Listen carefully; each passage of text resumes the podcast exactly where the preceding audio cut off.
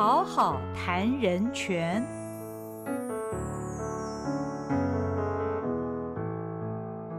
Hello，大家好，欢迎您来到《好好谈人权》节目，我是赵新平。今天我们要讨论的主题是原住民族历史正义与转型正义。请到现场的来宾是东华大学法律系主任蔡志伟蔡主任，主任你好。呃，主持人还有听众朋友，大家好，我是阿卫。啊，阿魏主任哈，好，今天我们请到呃阿魏主任呢，要从什么题目开始谈起？我们就从二零一六年的八月一日蔡总统向呃原住民道歉的这件事情开始谈起好了，因为这是总统第一次代表政府向原住民道歉。那在这次他的道歉的文稿当中呢，其实我算了一下，总统至少讲道歉这个名词呢，他至少讲了十五次。那在他的道歉的这个内容当中呢，他总共是针对了九件事情道歉。第一个就是《台湾通史》序言的第一段：“台湾故无史也，何人起之？正式作之？清代迎之。”总统就说这是点人的汉人史观，他对这个道歉，这是他道歉的第一件事。第二件事是四百年来每一个曾经来到台湾的政权，都透过武力征伐、土地掠夺，强烈侵害了原住民既有的权利，所以总统道歉。第三个是呢，在我们现代国家体制建设的过程当中，原住民族他们是最早的民族，原先就居住在这个土地的民族，但是对于自身的事物已经失去了自觉跟自治的权利。传统社会组织瓦解，民族集体的权利也不被承认，这是第三件事。第四件事情也很严重，就是原住民的语言严重流失啊。那历来的政府对于保存原住民的传统文化的维护也都不够积极。第五件事情是政府在雅美族人不知情的情况下，把核废料存放在兰屿，兰屿的族人承受核废料的伤害。第六件事是外来者进入台湾以来，居住在西部平原的平埔族首当其冲，历来的统治者消除平埔族的个人跟民族的身份哦。那第七件事是原住民族基本法做的不够快、不够全面、也不够完善，以及第八，原住民族在健康、教育、经济生活、政治参与很多层面的指标，跟非原住民族的存在呢是有很大的一个落差哈。那对于原住民的刻板印象，甚至于是歧视。那第九，总统承认不够努力，而且世世代代都没有及早发现我们不够努力。让原住民的身上的苦一直持续到今天。那总统也强调，道歉是一个开始。二零一六年那是六年以前的事情了。回顾总统当年的道歉，主任您是怎么评价政府当时所表现出来的态度？我想很重要的第一个，应该就是说，借由蔡英文总统他以国家元首的这样的一个位置，来带动台湾整体社会哈，重新去理解。呃，台湾这块土地上的历史，我觉得这个 mindset 哦，这样的一个呃态度本身哦，其实是最关键的一个一个启发了哈。嗯嗯。那毕竟在道歉文里面，其实总统他先以一个概念先带出来，就是说，也许有的人会认为，在一个自由竞争的社会里面，本来就会有赢家跟输家。嗯。哦，或者说，也有人会认为，在这个竞争的过程当中。势必会有所谓的强势者跟弱势者，嗯，但是在整个人类社会发展的脉络里面，这些可能存在于过去的这种原始社会的时代，或者说是一个这个呃强权霸权的时代。可是回到我们今天讨论一个人权的一个基本价值的时候，我们必须重新去思考这样的一个价值，这样的一个规则，嗯，是建立在什么样的一种基准之上。嗯，嗯好，所以我们我觉得这样的一个这个态度的转变哈，其实是去引导呃台湾社会哈重新去认识。哦，就像前面所说的，呃，很重要的一个历史观点的一个转换，以及对于人的一个基本价值的一个认识跟理解。嗯嗯嗯，是。那当然，在呃总统道歉之后呢，国家也成立了原住民族历史正义与转型正义委员会。是。那总统他亲自担任召集人。是。呃，是不是请主任先跟我们解释一下所谓的原住民族呃历史正义跟转型正义，它真正的意义是什么？因为我们国家应该是说，从早期呃经历过威权统治时期以来，转型正义这个议题始终就在台湾社会里面一直是一个呃高度冲突，然后相互对立的这样的一个主题。嗯哼，哦，从早期的这个呃二二八啦，哈、后来到几次的这个威权统治时期所产生出来的政治受难者，是，所以在二零一六年前后，哦，其实当时的总统大选转型正义的概念，哦，嗯。跟它的主题就成为是在当时的选举上面，哦，一个非常重要的一个社会讨论的议题。是，所以转型正义不只是对于台湾来讲是重要的，嗯哦，那当然也包含了原住民族在内。嗯嗯。那当时我们在看这个转型正义在讨论的过程当中，原住民族社会就提出了一个想法跟观念，嗯，因为传统上转型正义呢，它其实是要去处理的是威权统治时期转换到民主体制的这个过程当中所产生的这种人权迫害的行为啊，国家有这样的一个责任。跟有这样的一个义务啊，要来加以这个修补，甚至是补偿或赔偿。嗯但是这里就关键就在于，他处理的是威权统治时期，嗯所以对于原住民族来讲，我想大家应该也都可以接受，原住民族在整个二战结束之后的中华民国统治时期，当然也同时历经了威权统治时期这样的一个过程。嗯嗯但是呢，原住民族就像主持人刚刚所说的，它是台湾这块土地上最早存在的一个人群也好，或者是政治组织。嗯所以在二战之前，也就是威权统治时期，原住民族就已经开始面临到以这种国家力量介入去改变的这样一种权力状态。嗯那适不适合？有没有可能放在我们所理解的转型正义底下来来做修补，或者是这个补赔偿？嗯哼，哦，所以当然，对于这种转型正义抱持着这种固有观念的这些人啊，就会认为说，哎，这个是外于这个威权统治时期的，因为它有一个固定的框架在这个地方，嗯所以包含台湾在内，还好哈、我们有这个其他的国家的先行经验，包含在加拿大跟澳洲，嗯，哦，比如说澳洲的总理跟加拿大的总理，他们先后在二零零八年呢、嗯，都提出了一个国家的道歉。嗯。那也启动了这个澳洲跟加拿大对于该国原住民族的一种历史正义跟转型正义的这样的一种工作。哦，所以，我们其实某种程度上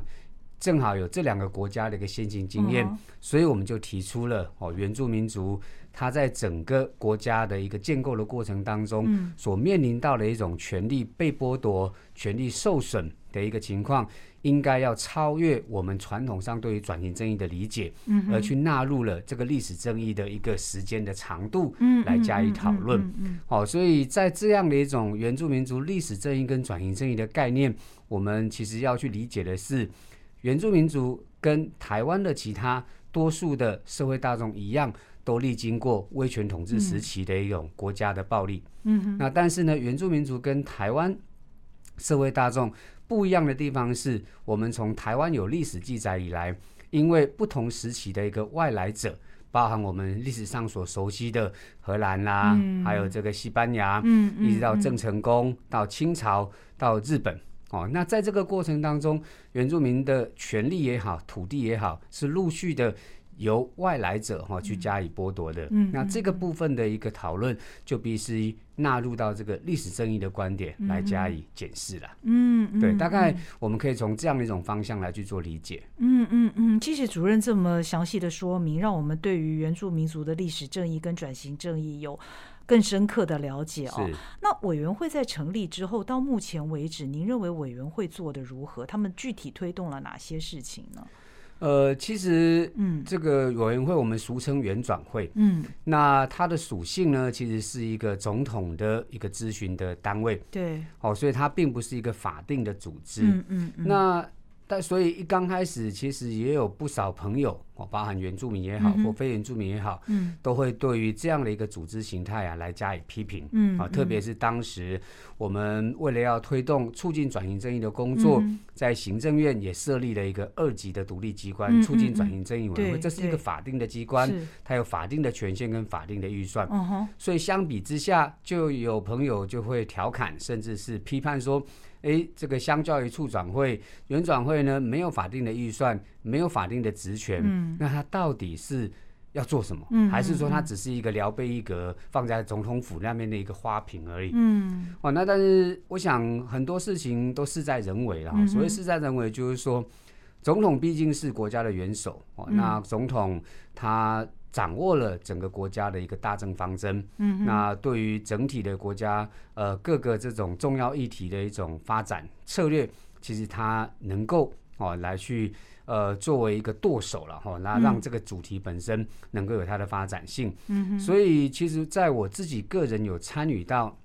这个二零一七年到二零二零年嗯第一个阶段的原转会的工作。那我当时以这个土地小组嗯召集人的一个身份啊，去参与到原转会，嗯。对于原住民族土地流失的这样的一种历史过程，做了相当多的一个功夫。嗯嗯嗯。哦，所以在那个过程里面，我想你要说有什么具体成果，呃，如果说具体成果，它必须要是一个修法，嗯。或者是立法，或者是补偿或赔偿。嗯嗯嗯。呃，我必须说，在我参与的这个第一个阶段，可能没有那么显著或明显的一个这种成果出来。嗯嗯那但是我倒是会觉得，其实呃，一个国家政策的转变，当然绝对不会是这个很快就会发生的。是哦，所以我觉得原转会很重要的一个工作，嗯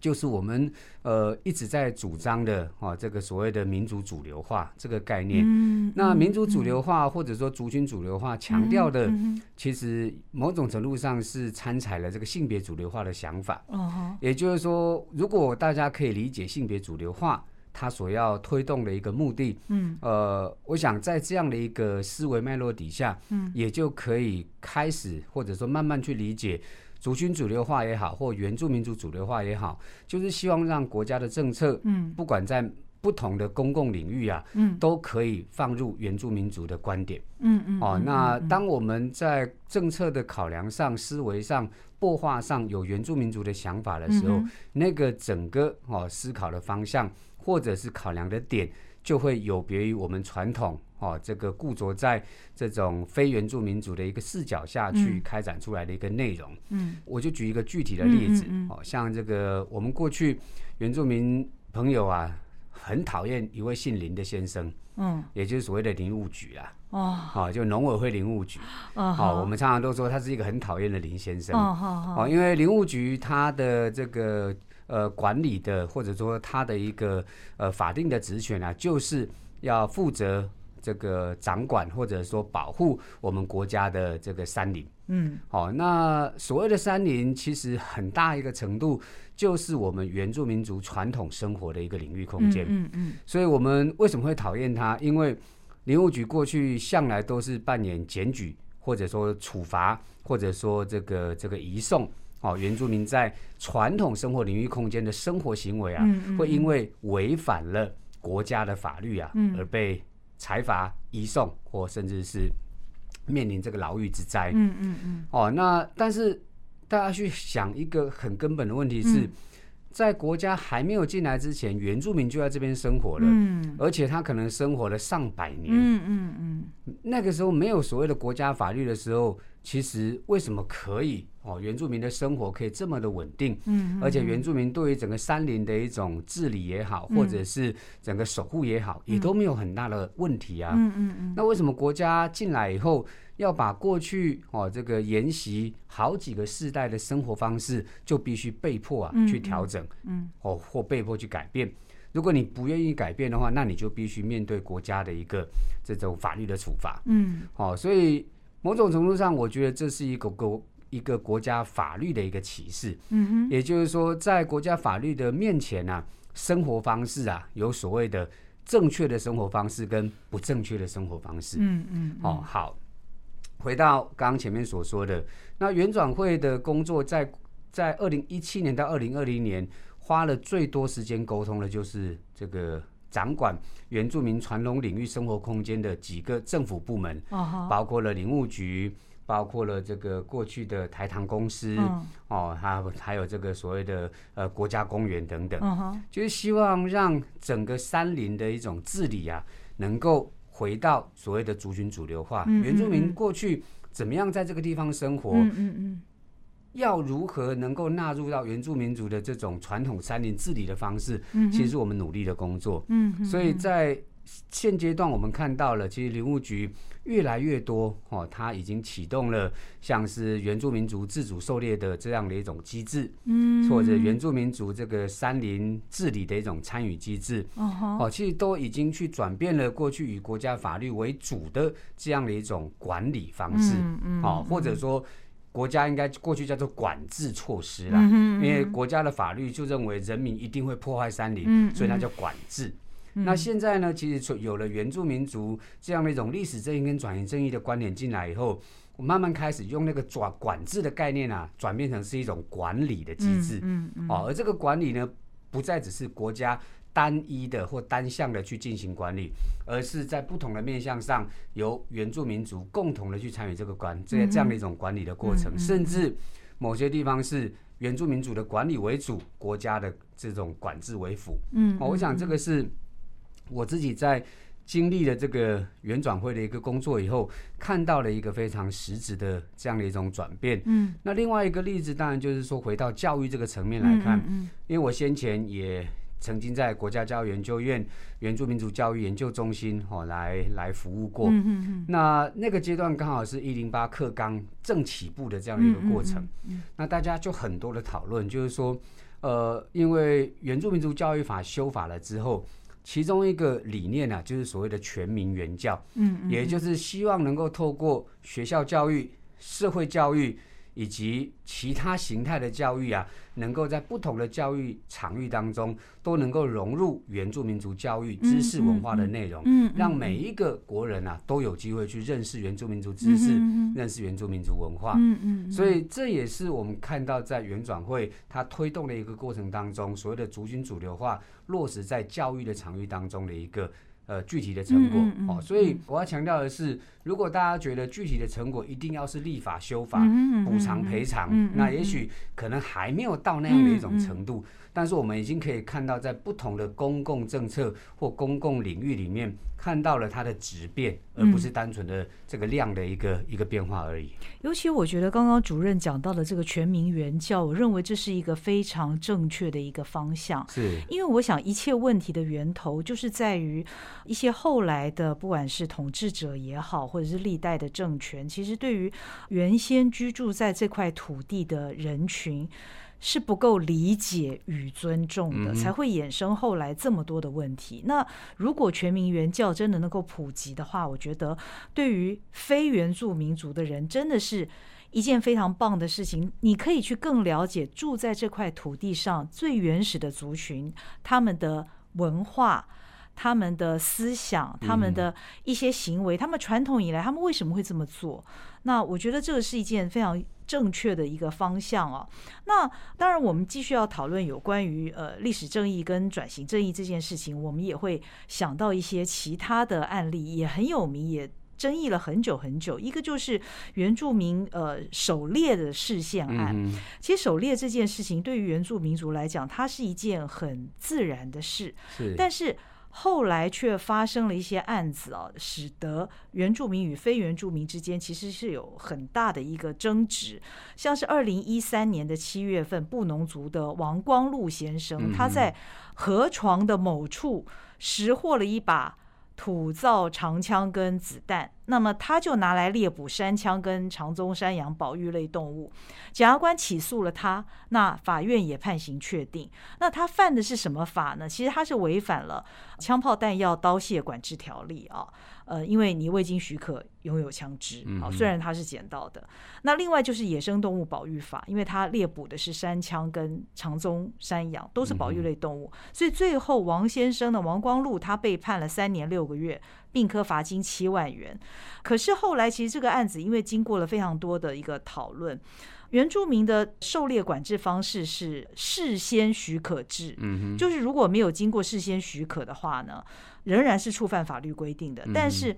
王光禄呢，他个人他也申请了宪法解释。所以针对这个案子，是不是能够请主任跟我们分析一下，我们到底应该怎么看待这个案子，以及在这个案子视线的过程当中，他有没有彰显原住民的正义？我想，因为这个案子前后历经将近八年的时间哦，那当然有很多故事可以分享啦。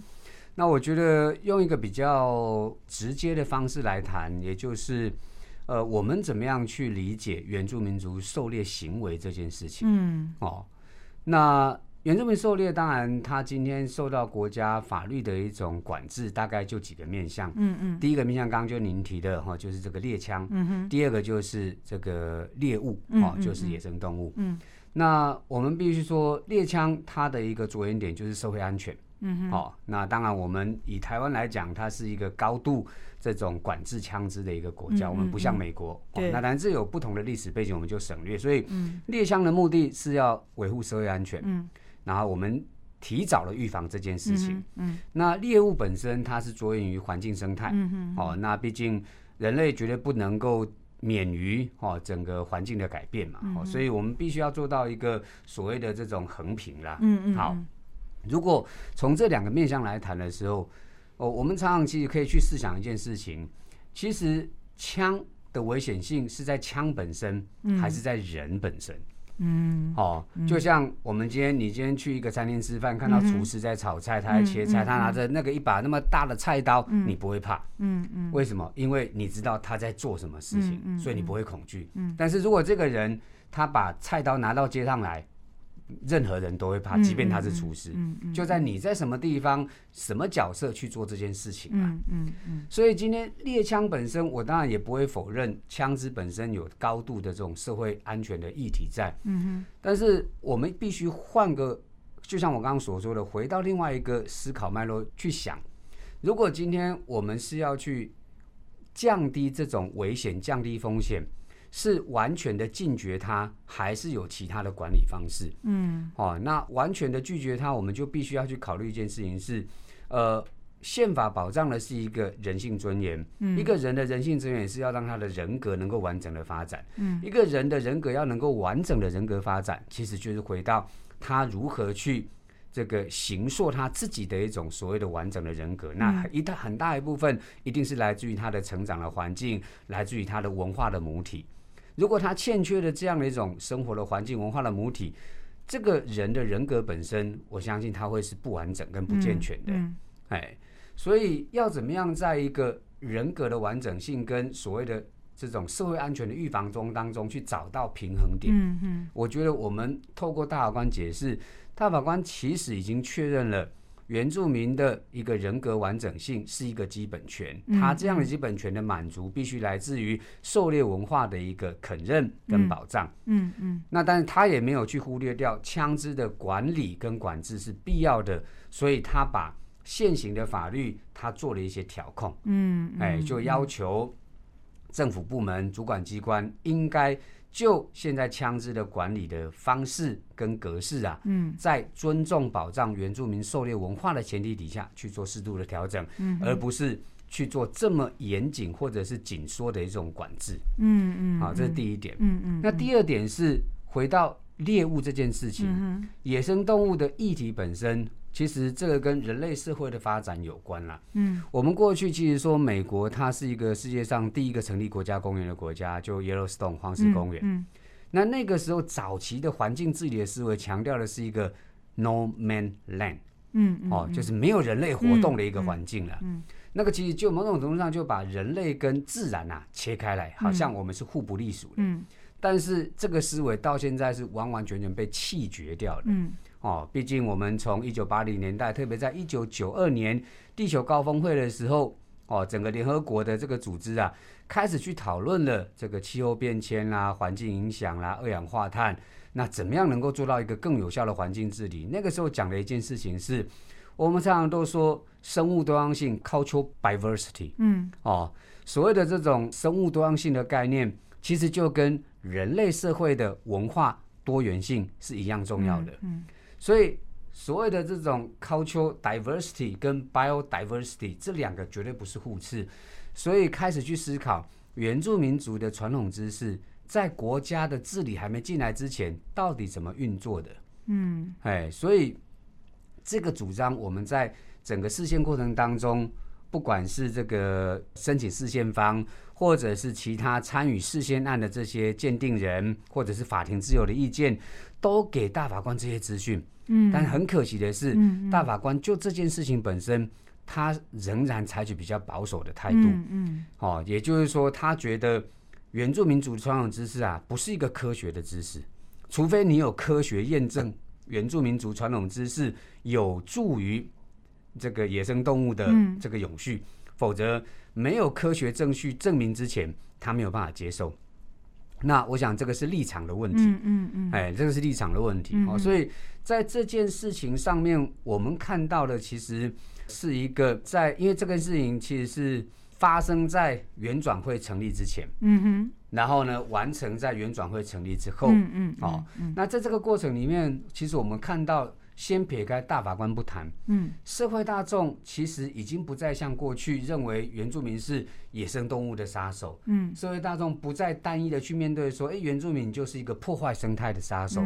那社会大众也不会再像过去很情绪性的说，啊，原住民你要狩猎，那你就回到原始社会去生活，嗯，哎，我们看到的是开始大家会去有不同的讨论，比如说，哎，原住民族的传统知识跟环境到底有没有关系？大家开始会去讨论这件事情，嗯嗯，那有很多学者、专家或者是生态保育的这样的一种呃参与者，他们提出自己的生活经验以后，就引发了社会大众开始去正面的提出不同的思维，嗯嗯，啊，那也给了这个议题啊非常这个活的这样的一种讨论，嗯，虽然说结果呃并没有百分之百的符合原住民族社会的期待，但是除了一方面由宪法去承认了原住民族狩猎是一个宪法所保障的权利之外，更重要的是，它也带动了过去可能跟原住民是站在对立面的环境团体、生态保育团体。也触动了这个不同的这样的一种利益团体本身的一种对话，我觉得这是有助于整个台湾社会面对于生物多样性跟文化多元性的这样的一种讨论。嗯嗯嗯。那另外一个案子其实也是呃也讨论了非常非常久，就是亚洲水泥的这个案子。对。那当然后来有关于亚泥。租用这个原住民保留地的真相调查报告，后来经过了四年之后也出来了。是，不过这个调查报告的结论是说，资料显示尚无发现不法，行政作业有瑕疵，忽略传统惯习。哈，那对于这样子的一个调查结果，呃，原住民族是满意的吗？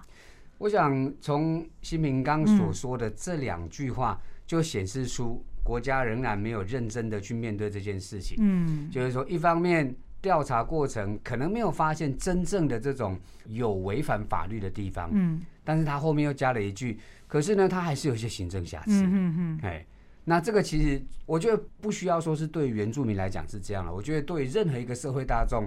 如果你单纯讲法律的时候，那其实很多很多民众的感受就不是单纯的一种法律规定，嗯，而且法律规定本身有它的一个历史的这种背景。哦，有它的历史背景，因为他今天会查无不法的原因是什么？就是我们过于强调书状主义了，就是书状上面写什么，我们就相信他。嗯，但是要想的是，雅尼他取得原住民保留地的时间啊，大概是民国的这个四十年到六十年之间。嗯哎，我不晓得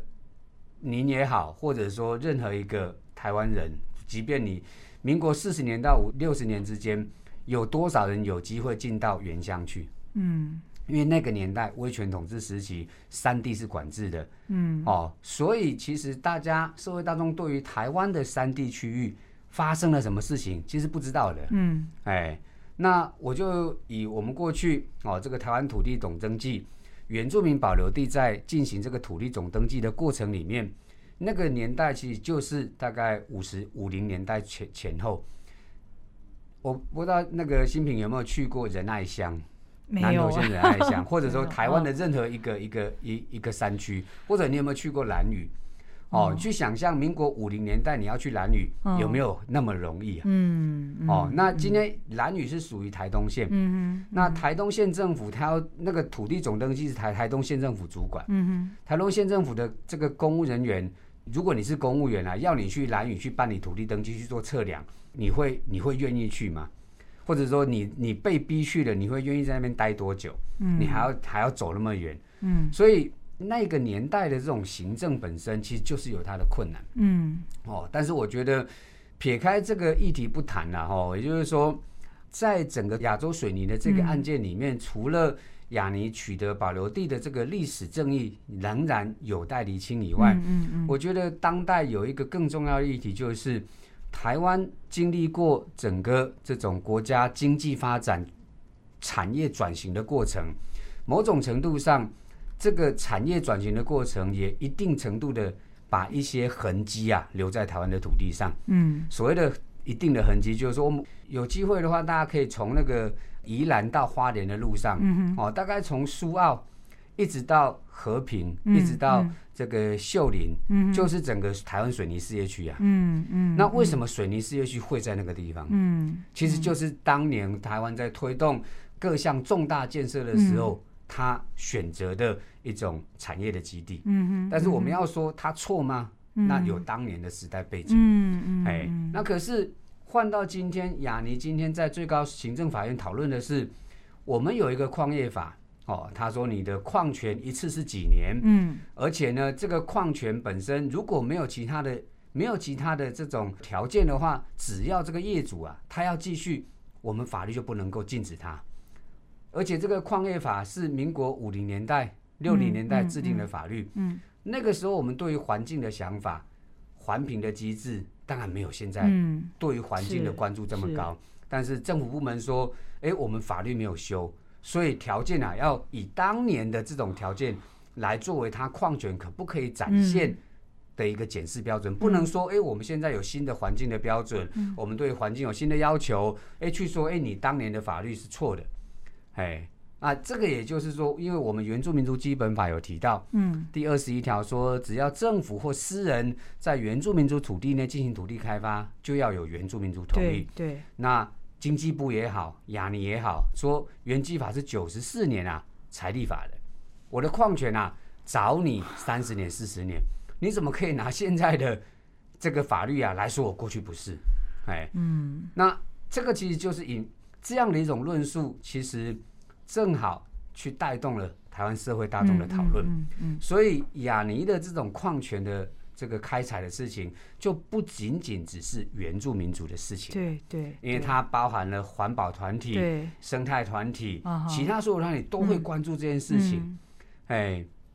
所以在整个诉讼的过程当中，哦，我我想我们也非常呃庆幸的就是最高行政法院哦，他用判决去确认了哦，这个雅尼的这种矿权的展现啊，必须啊。要依照原基法的要求啊，来去取得部落的同意。当然，他也必须要去满足现阶段我们对环境影响的这种要求。所以，我觉得，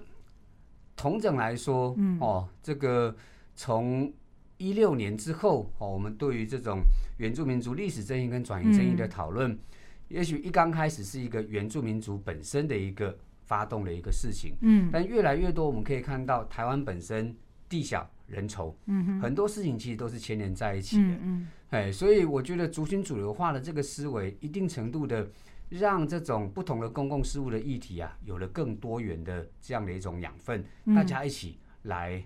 来做讨论，嗯哎，那更重要也就是说，像我们去讨论到现在的这种原住民族自治的议题，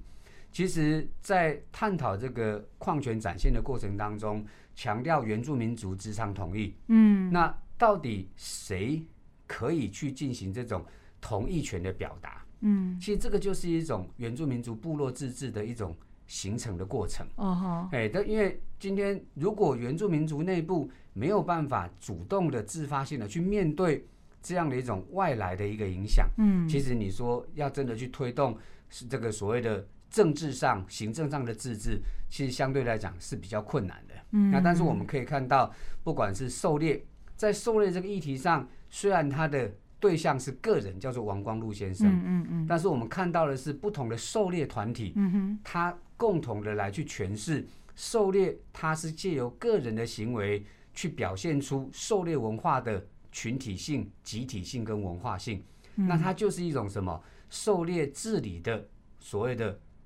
这种环境自治。嗯哦，就是透过狩猎行为的一个实施，去做到环境上面的一种自我管理，嗯所以它也是一种自治的概念。嗯哼那嗯智商同意权的行使，它也是一个嗯对公共事务的这是种呃这种自我治理的一种表现方式。所以我我觉得，其实我们去看到现阶段这个政府哈、哦，他已经嗯提出了所谓的这种原住民族的这种多元形态的自治。其实就是在这样的一个过程里面，也许大家对于自治的想象是一个政治形态的自治。对对哦对，那比较直接想对是政治。那但是除了嗯政治形态的自治以外，毕竟台湾本身哦，它可能还有很多政府组织的这样一种框架，嗯很难直接去突破中央地方分权。对，对那我们可以透过比如说环境的自治，哦，这个土地的自治，嗯甚至是下一个阶段，因为原住民族教育法在二嗯零一九年修法了以后，也已经明文的规定哦，明文的授权原住民族可以怎么样？可以设立自己的原住民族学校，嗯，它也是一个所谓的教教育的的自治。治。，嗯。哦，所以越来越多的不同面向的公共事务，嗯如果都能够逐步去哦建立起来的时候，嗯其实变成是我们有点到县哦，到整体的这种自治面，它就能够把它建立起来，而不是说我们先把一个政治的自治弄起来，然后去慢慢的充实。我觉得这是这种思维的一种转变啊。嗯嗯嗯，所以今年三月，原转会在呃第十七次的委员会与总统亲自主持的时候，当时总统就回应说，原住民自治的事办小组原则上可行，这当然是他身为召集人的一个一个表达。是，但是其实，在社会的这个面的各个面向，有关于原住民自治的这件事情，它实际上已经在发生，已经在发生了。嗯嗯是的，嗯已经在发生。所谓的事办小组，如果当时今年三月的时候，蔡总统是这样讲的话，您觉得呃，原转会他有心要弄一个事办小组的话，可以做些什么？其实如果有心，嗯或者说确实要往这个方向走的话，我我觉得啦，从这样所谓的事办小组的角度来看，呃，应该还是比较着眼在我们所传统理解上政治或行政上面的自治。哦哎，那从这个角度出发的时候，哦，其实我觉得先行的应该就是先要去针对一些这种自治组织的一个事权的分配上，可能必须要去做、先去做调整。嗯嗯因为你任何一个自治体，首先你就是要有权嗯跟钱、嗯。哦，然后还有人嘛，人是必然有的，人本来就是在，所以很关键的地方要有权跟钱啦。嗯，哎，嗯所以那所谓的事办，当然就是某就是在现有的中央跟地方分权底下，嗯怎么样去创造一个第三形态的政府出来？嗯而这个第三形态的政府，它到底有哪些权限？你有了权限以后，我们才会去分配所谓的经费的预算嘛。嗯嗯哎，但是如果这些都都没有去做准备的话，嗯其实嗯就事办可能也只是这个空中楼阁而已。嗯哎，那嗯但是如果我们可以先从小范围特定的事项、嗯哦来去做所谓的法定权限的授予，嗯嗯包括我们嗯刚刚前面所说的环境的治理、土地的治理、教育的治理。嗯。如果我们可以先把这几个不同的事项，嗯。透过成立一个特定的公法人，让他可以就这些特定的公共领域的事项有权利了、有经费了，那他就可以去试行。嗯嗯，对，嗯。我觉得这个其实已经在做的事情，嗯只是说它会变成是一种从私领域的部分进入到所谓的公领域的部嗯分。嗯嗯嗯对嗯。那主任，您看，呃，因为您刚刚也提到，像加拿大等一些国家，他们也都在做、呃、关于呃原住民的历史正义、转型正义这样的工作。那相较于这些国家，您觉得台湾目前的整个脚步跟进度，呃，是可以跟其他的这些国家相提并论的吗？我觉得在法治的一个发嗯展上，台湾其实不会呃落后这些我们传统所认知的欧美先进国家嗯嗯太多。我们就举一个例子来说好了，因为我们其实，在二零一六年原转会成立没多久，就完成了原住民族语言发展法的一个立法。嗯那确定原住民族语言是国家的语言，嗯也承认哦，也保障原住民在公共事务领域上可以使用这种自己的语言的这样的一种权利。嗯嗯那加拿大其实在两千零八年进行了这种所谓的国家道歉，嗯哼。那但是呢，他是在二零一七年啊才通过了所谓的原住民族语言发展法保障。哦，哎，所以从我觉得从立法上，嗯嗯嗯。台湾其实向来都不会嗯。落后于其他国家太多，特别是我们现在最重要的原住民族基本法是在二零零五年就完成立法。嗯哼。那其实那个时候的立法背景其实是参考了联合国原住民族权利宣言，嗯哼。但是联合国原住民族权利宣言正式通过啊是在二零零七年。哦。哦，所以我们其实比较早就把原住民族权利宣言的这个基本原则跟理念啊放到我们国家的立法上。是。哎，那但是就像这个总统道歉文里面有提到嘛，嗯。我们曾经有这个非常先进的原住民族基本法，嗯但是没有受到这个政府机关的重视，嗯哦，所以在落实上是还是有它的落差在。嗯嗯，所以我觉得我们应该说，当然还有更多的立法要完成啦。嗯那但是就现有已经完成了立法的部分，其实缺少的其实就是那个落实的层面。嗯哦，这个落实的层面其实当然也包含了原住民族社会自己。哦，比如说我刚刚所提到的《原住民族语言发展法》，嗯嗯嗯强调我们可以使用我们自己的语言。哦，那但是呃，国家有没有创造这样的一种使用语言的空间？嗯嗯哦嗯比如说我们现在的搭乘大众捷运运输系统，嗯哼哦，那我们都可以听到有国语啦、对对闽南语啦对等等，嗯可是嗯没有原住民族语言。嗯没有原住民族语言的原因是什么？政府说，因为原住民很少住在都市，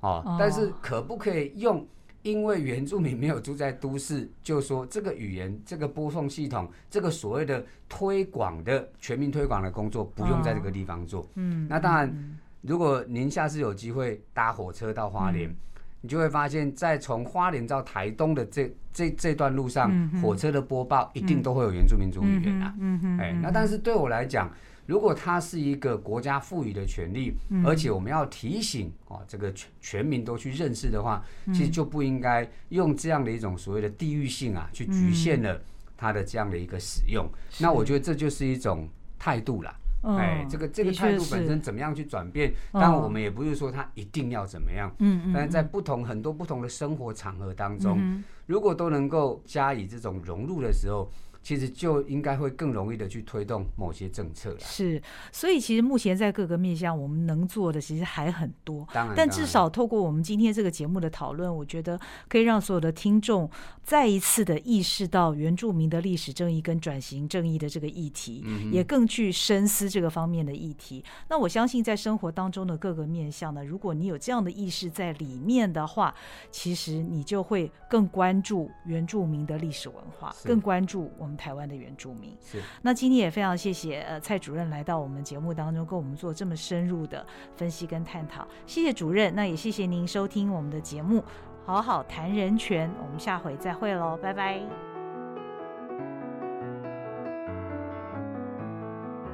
本节目由国家人权委员会委托国家教育研究院与好好听文创公司共同制作。